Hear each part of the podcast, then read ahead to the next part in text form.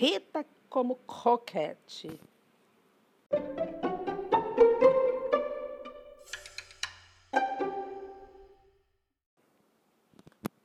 Todas as mulheres, ou melhor, todas as bruxas pareciam hipnotizadas. Estavam imóveis em suas poltronas, olhando para alguém que tinha aparecido no palco. Esse alguém era outra mulher. A primeira coisa que me chamou a atenção foi o tamanho dela. Ela era muito baixinha, devia não ter nem um metro e meio. Ela parecia bem jovem. Imaginei que tivesse uns 25 anos, 26, e era muito bonita.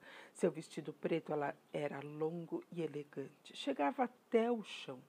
Suas luvas pretas chegavam até os cotovelos. Ao contrário das outras, ela não estava de chapéu.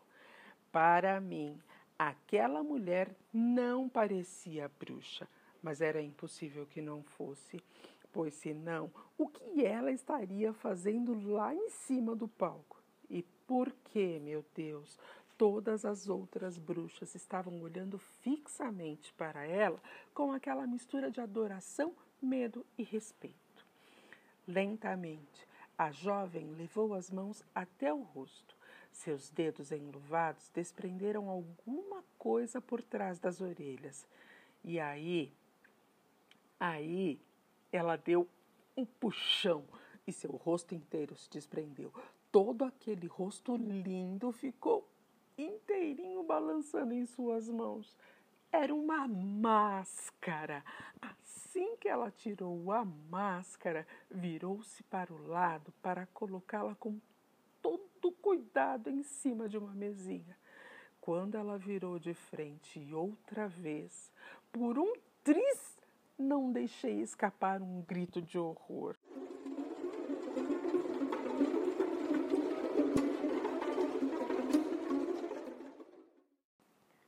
Seu rosto de verdade era a coisa mais medonha e horripilante que eu já tinha visto na vida. Só de olhar eu já estava tremendo dos pés à cabeça. Era um rosto enrugado, encardido, descarnado e macilento, parecia até picles conservado em vinagre. Era uma visão terrível e apavorante. Dava a impressão de cadáver. Era um rosto asqueroso, nojento, parecia coisa podre. Era como se estivesse literalmente se decompondo nas extremidades, em volta da boca e das bochechas.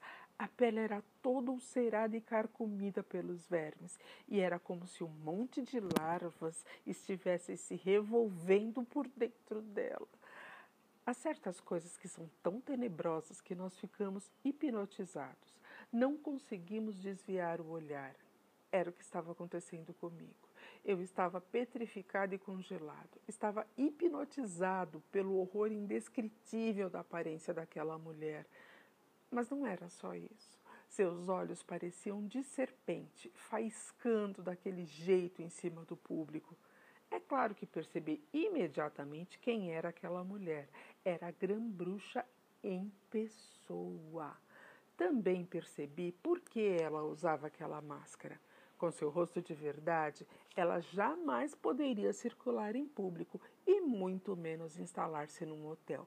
Qualquer pessoa que a visse sairia correndo aos berros. As portas! berrou a grã-bruxa com uma voz que encheu o salão e fez tremer as paredes. Estão trancadas e acorrentadas. As portas estão trancadas e acorrentadas, Vossa Majestade respondeu uma voz que vinha do público. Os reluzentes olhos de cobra incrustados no rosto fundo daquele olhar tenebroso, podre, carcomido pelos vermes, voltaram-se sem piscar para as bruxas que ali estavam sentadas diante de sua rainha. Podem tirar as luvas, disse ela aos berros. A voz dela tinha o mesmo som estridente metálico da voz bruxa que tinha me procurado lá embaixo do castanheiro. Só que a voz da grã-bruxa era muito mais estridente e possante. Sua voz raspava, rangia e rosnava, grasnava, guinchava. E todas as mulheres do salão estavam agora tirando as luvas. Comecei a observar as mãos das que estavam na última fileira. Estava louco para ver seus dedos, queria saber se minha avó tinha me falado a verdade. Ai, não é que tinha falado mesmo. Eu estava vendo várias mãos. Eram garras marrons encurvadas nas pontas dos dedos. Tinham quase cinco centímetros de comprimento e eram afiadas nas pontas. Podem tirar os sapatos, grunhiu a grã-bruxa. Ouvi o suspiro de alívio de todas as bruxas do salão que começaram a descalçar os sapatos. Por baixo das poltronas vi um grande número de pés, todos eles com meias de seda, quadrados e sem dedos. Eram horríveis, como se tivessem sido decapados por uma faca afiada. Podem tirar as perrucas, grasnou a grã-bruxa. Ela tinha um jeito muito especial, parecia um sotaque estrangeiro. Ela enrolava e engrolava o R na boca como se estivesse comendo um torresmo quente. Prolongava os S's como uma cobra sibilando. Tirem as perrucas e recebam um pouco de ar fresco na pele nojenta de suas cabeças, gritou ela. Mais um suspiro de alívio veio do público. Todas as bruxas levaram as mãos à cabeça e tiraram as perucas junto com os chapéus. Diante de mim apareceram filas e filas de carecas de mulheres, um mar de cabeças sem um fio de cabelo estavam vermelhas e irritadas pelo forro áspero das perucas. Nem sei descrever o quanto eram horríveis. Além disso, tudo ainda mais grotesco, porque embaixo daquelas carecas tenebrosas, os corpos estavam vestidos com roupas da moda e muito bonitas. Era monstruoso, era tudo muito esquisito.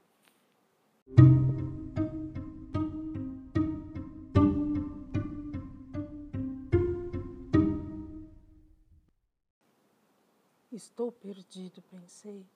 Socorro! Que Deus tenha piedade de mim. Cada uma dessas mulheres carecas é uma assassina de crianças e eu estou aqui preso no mesmo salão sem ter como escapar. Foi então que um pensamento novo e duplamente horrível tomou conta de mim. Minha avó tinha dito que, com suas narinas especiais, elas eram capazes de farejar uma criança do outro lado da rua, mesmo numa noite escura como o breu. Até agora, minha avó não tinha errado em nada. A qualquer momento, então, alguma bruxa da fileira de trás ia sentir o meu cheiro. O grito de cocô de cachorro iria tomar conta do salão e eu iria acabar encurralado como um rato. Ajoelhei-me no tapete por trás do biombo, sem coragem nem de respirar. Mas de repente me lembrei de outra coisa muito importante que minha avó tinha dito. Quanto mais sujo você estiver, mais difícil vai ser uma bruxa sentir o seu cheiro, dissera ela. Há quanto tempo eu não tomava banho? Há séculos. No hotel tinha banheiro no quarto, mas minha avó não estava nem aí para bobagens desse tipo. Para falar a verdade, acho que eu não tomava banho desde o dia em que tínhamos chegado. Quando eu tinha lavado o rosto e as mãos pela última vez, com certeza não tinha sido aquela manhã, e muito menos no dia anterior. Dei uma olhada nas minhas mãos. Estavam cobertas de manchas de sujeira e sabe-se lá do que mais. Afinal, talvez eu tivesse uma chance de me safar. Era bem possível que as ondas de fedor não conseguissem atravessar toda a sujeira do meu corpo. Bruxas da Inglaterra! rosnou a grã-bruxa. Percebi que ela mesma não tinha tirado a peruca nem as luvas e os sapatos. Bruxas da Inglaterra! voltou ela a rosnar. As bruxas ficaram inquietas, endireitando-se na poltrona. Bruxas ordinárias! berrou ela. Bruxas inúteis e vagabundas! Bruxas miseráveis e desastradas! Vocês não passam de um monte de esterco e não servem para nada. Um arrepio de pavor passou por todo o público. Não havia dúvida de que a grã-bruxa estava de péssimo humor e elas sabiam disso. Estou eu tomando meu café da manhã hoje cedo? gritou a grã-bruxa. E o que vejo quando olho pela janela? Estou perguntando a todas. O que vejo? Vejo uma cena revoltante, uma multidão de criancinhas nojentas brincando de arreia. Por pouco não vomitei meu café da manhã. Por que vocês não acabaram com elas? disse ela aos berros. Por que não trucidaram essas crianças imundas e fedorentas? Cada palavra que ela pronunciava era acompanhada por um verdadeiro esguicho de um líquido viscoso e meio azulado. Estou perguntando por quê? gritou ela. Ninguém respondeu nada. Crianças fedem, elas empesteiam o mundo inteiro. Não queremos saber de criança nenhuma por aqui. Todas as cabeças carecas do público fizeram sinal de que estavam de pleno acordo. Para mim não basta uma criança por semana, rosnou a bruxa. É o máximo que vocês conseguem fazer? Vamos melhorar, murmurou o público. Vamos melhorar muito. Melhorar ainda é pouco, gritou a grã-bruxa. Exijo o máximo de eficiência. Para isso, aqui estão minhas ordens. Quando eu voltar aqui dentro de um ano, quero que todas as crianças desse país tenham sido varridas do mapa, esganadas, trucidadas, degoladas e chacinadas. Estou sendo clara? Um murmúrio de inquietação passou por todo o público. Percebi que as bruxas olhavam umas para as outras com uma expressão muito perturbada. Então uma delas, que estava na primeira fila, disse bem alto: Todas as crianças? É impossível acabarmos com todas elas. A grã-bruxa virou-se bruscamente para o lugar de onde tinha saído aquelas palavras e foi como se alguém tivesse lhe dado uma alfinetada no traseiro. Quem foi que disse isso? perguntou ela com os olhos brilhando de ódio. Quem é que se atreve a discutir comigo? Foi você, não foi? E seu dedo enluvado com a ponta fina como uma agulha foi apontado em direção à bruxa que tinha falado. Não foi essa minha intenção, Vossa Majestade, respondeu a bruxa, tremendo de medo. Nem pensei em discutir nada, só estava falando sozinha. Você se atreveu a discutir comigo? rosnou a grã-bruxa. Eu só estava falando sozinha, respondeu chorando a infeliz bruxa. Juro que não estou mentindo, Vossa Majestade. E seu corpo tremia inteiro de medo. A grã-bruxa deu um passo à frente e quando voltou a falar, sua voz era tão horrível que meu sangue gelou. Essa bruxa estúpida que retruca um senão vai queimar até seus ossos virarem carvão, disse ela aos berros. Não, não, implorava a bruxa da primeira fila. Mas a grã-bruxa continuou. Essa bruxa, sem nenhuma inteligência, merece queimar com toda a inclemência. Tenha piedade de mim! gritou de novo a bruxa desastrada. A grã-bruxa nem tomou conhecimento dela e voltou a falar. Uma bruxa como você me dá asco e vai ser raçada como churrasco. Peço mil perdões, Vossa Majestade, gritou a bruxa que tinha caído em desgraça. Mas a grã-bruxa continuou em sua terrível ladainha.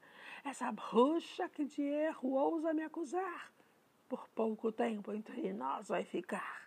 Assim que ela acabou de falar, seus olhos lançaram faíscas que pareciam raios incandescentes diretamente contra a bruxa que tinha ousado contrariá-la. As faíscas atingiram em cheio e foram queimando todo o seu corpo. Ela deu um grito tenebroso e, no mesmo instante, começou a desaparecer no meio de uma enorme fumaceira. O salão foi invadido por um cheiro de carne queimada. Ninguém se mexia. Como eu, todas estavam olhando para a fumaça. E quando ela sumiu, a poltrona estava vazia. Ainda conseguir ver uma coisa meio branca e transparente que parecia uma nuvenzinha subir flutuando até desaparecer pela janela. Um grande suspiro elevou-se do público. A grã-bruxa corria ao salão com os olhos. Espero que por hoje ninguém mais resolva me contrariar, disse ela. A resposta foi um silêncio de morte. Frita como um croquete, disse a grã-bruxa. Cozida como uma cenoura. Vocês nunca mais voltarão a vê-la. Agora, vamos ao que interessa.